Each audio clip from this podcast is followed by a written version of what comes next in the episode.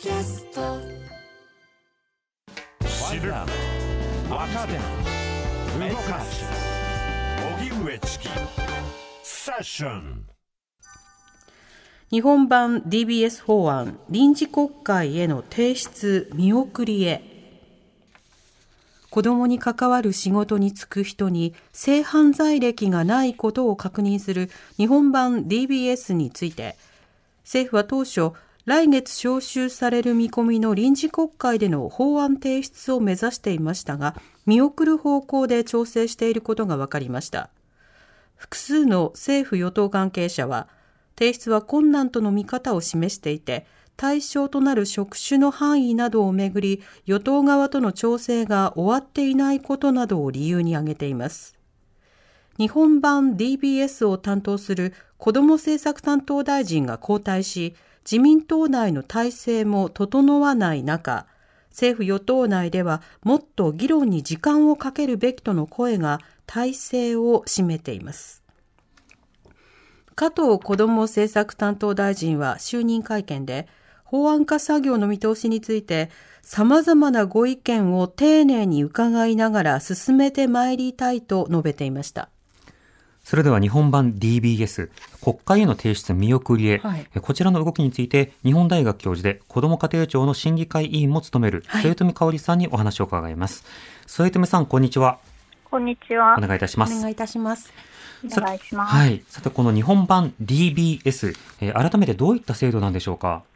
はい。あの、子供に関する職に就くときにですね、無犯罪であることの証明、もしくは犯歴がどのようにあるかという証明を求める仕組みになります。うんなるほど。これ、導入するということになると、まあ、海外、イギリスなどでの事例が知られていますが、イギリスなどではどういった導入のされ方をしているんですか？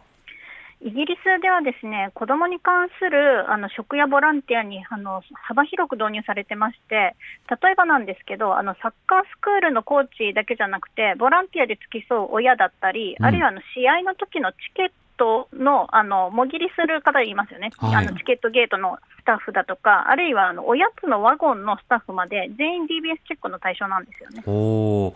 とると、もぎりとかいろんなものも含めてということだと、その長期的に指導者として関わるということに限らず、より広くが対象になってるんですか、はいそうですね、もうあのほぼあの子どもの周りにいるほぼすべての職だとかボランティアの人が対象だと思っていただいて、間違いない状態です。うん。これはイギリスの導入の場合、どういった議論を経て導入となったんでしょうか？まあ、かなり長い歴史があるんですけれども、もともとイギリスというのは1970年代からあの犯罪者の構成において、再犯を繰り返させないことを重視してきたんですよね。うんするとあの子供への性暴力繰り返す人って子供に近づかない方がいいじゃないですか、はい、同じように障害者や高齢者もあの守られるべきだとあの医療機関もそうだということであの犯罪者の構成のあの視点からまずあのまあ、あの1970年代以降、法制の整備進んできたんですけれども、うん、まあ、特にあの1989年のあの子どもの権利条約、それからあの同じ時期にイギリス子ども基本法を作ってますが、それ以降、やっぱり子どもの最善の利益あの、守られる権利を最重視して仕組み作りましょうということで、まあ、とりわけ今の仕組み、あらゆる職やボランティアにとなってきたのは、あの2010年代以降なんですよね。うんなるほどその過程の中で、まあ、子供の権利の話と、また例えば職業選択などの話とは、これ、イギリスでも論争にはなっていたんでしょうか？あのイギリスではほとんどその点の論争はなあの私は聞いたことがないんですよね、あくまでちょっと私、教育政策と子ども政策の専門家なので、犯罪者の構成の専門家ではありませんが、えーあのむしろあの犯罪者のあの再犯が防がれることは犯罪者の権利にもなるし、あの子どもたちが誰よりも守られるべきでしょということが、うんうん、もうイギリスで当たり前のように語られているので。えーそのむその日本の議論の場合あの、犯罪者の職業選択の自由がみたいな話がずっと出てきてたんですけれども、うん、じゃあ、性暴力の被害、性犯罪の被害に遭った子どもや家族はどうでもいいんですかみたいなあのフェーズがずっと続いてきたんですよね。うんそうした点、その犯罪議論の文脈ですと、その犯罪機会、要は犯罪に触れそうなところや、犯罪を起こしそうなコミュニティにそもそも参加せずにいられる状況を作るというようなこともとても重視されているという点でいうと、まあ、こうしたところに近づかない一方で別の就職機会を用意する、こうしたようなことがまあ一方で必要となるわけですか？そうですね、あのもちろんあの職業選択が子どもに関してあの制限される分、ですね、はい、実はあの、まあ、あの就労支援というのもイギリスはされていて、日本だとあの大阪府が確か類似の仕組みを導入して、今、あの試行的にあの取り組んでおられる状態だというふうに伺っております。うんなるほど、これは日本で導入をという議論が行われている、この背景というのは、生徒さん、いかがでしょうか？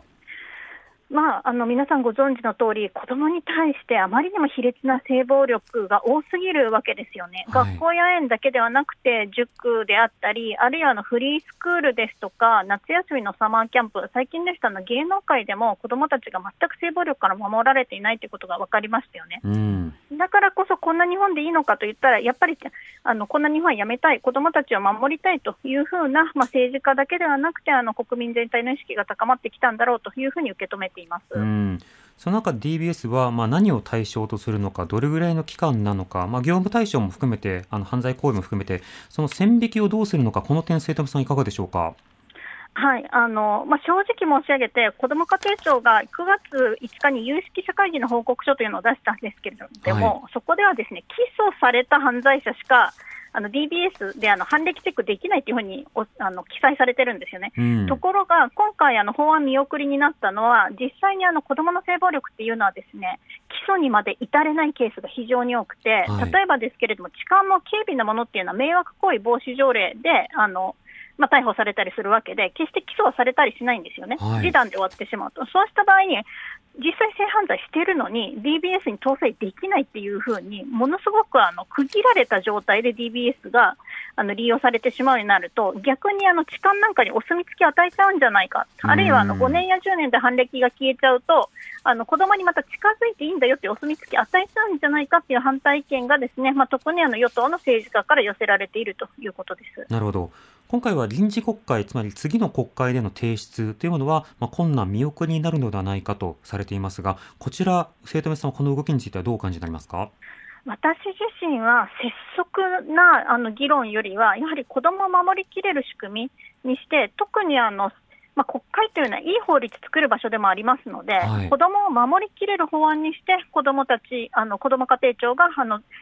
国会に法案を提出していただくことが一番重要かなと思います。で合わせてですね DBS だけであの子どもが守れるわけではないので、はい、私自身はあの子ども家庭庁にあの非営利団体とか子どもの居場所でもあの DBS 使わせてくださいというお願いに先週伺ったんですね。でその時にただ提案したのはやっぱり DBS っていうのはごく一部で普段からイギリスでやっているような子どものセーフガーディングというルールがあるんですよね。はいそれをまず私たちも自主的に整備していくけれども、子ども家庭庁としてもぜひ応援してほしいという話をしましたら、あのそれはもちろんだと、例えばの学校や園も含めて、まあ、子どもあの特に義務化されるような場ですね、うんうん、はあのそうした子どもを守るためのルールもしっかりあの決めて守っていただけるようにしていきたいですっていうことをおっしゃっていただいたので、うん、DBS と、まあ、DBS 使える場、あるいは子どもたちがいる場で、子どもたちをみんなで守ろうっていう大人側のルール作りだったり、あと、な何かおかしいなって思ったときに、子どもたちが自分の権利を知って相談できる、子どもの権利によるエンパワーメントっていうのがあの一緒にあると、DBS だけじゃない子どもを守る仕組みがあの日本で広くできて定着していくかなというふうに考えてます。なるほどなおあのこの今、子供のセーフガーディングという話出てきましたが、これ、あの耳慣れないという方もいらっしゃると思うんですが、どういったようなことが大人の間で議論されることが、このセーフガーディングに値するんでしょうか？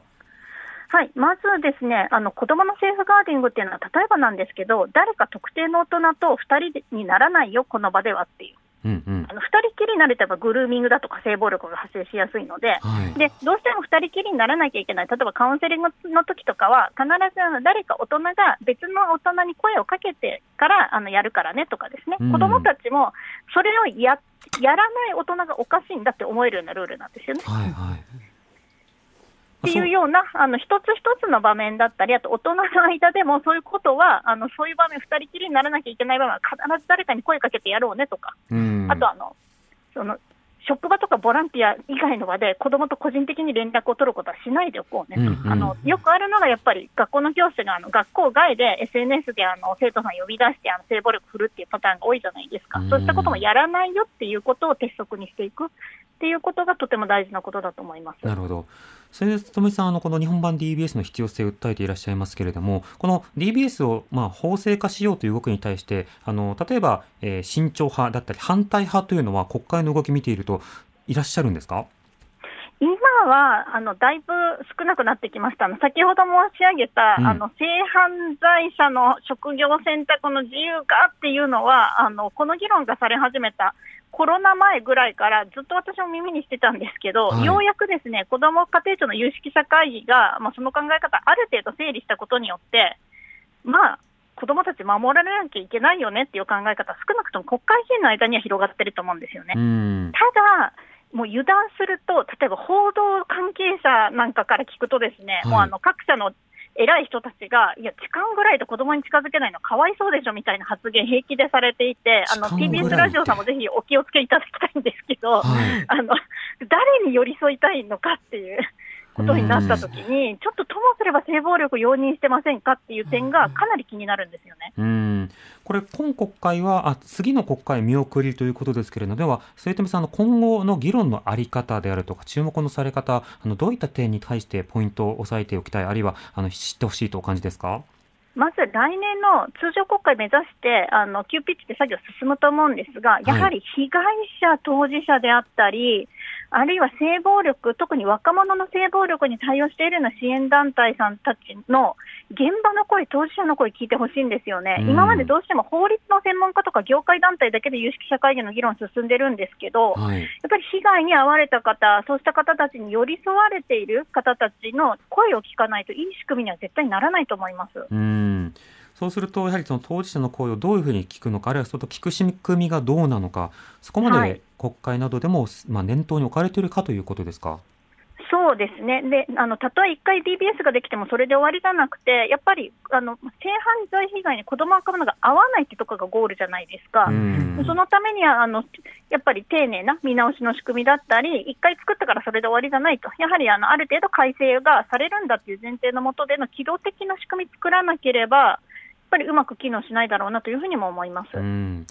末田さんありがとうございました。はい、ありがとうございました。日本大学教授で子ども家庭庁の審議員も務める末留小路さんにお話を伺いました。これはね、あの具体的な線引きの対象をどうするのかということに加えて、その実効性、まあ、その持続力とか、そうしたことについてまだ不透明なところ、あの、詰めてないところが多々あるということも指摘であった通りですけれども、ねはい、そこについて私たちがどういった仕方ならあり得るのかということを議論する、そのことが重要なのかなと思います。TBS ラジオ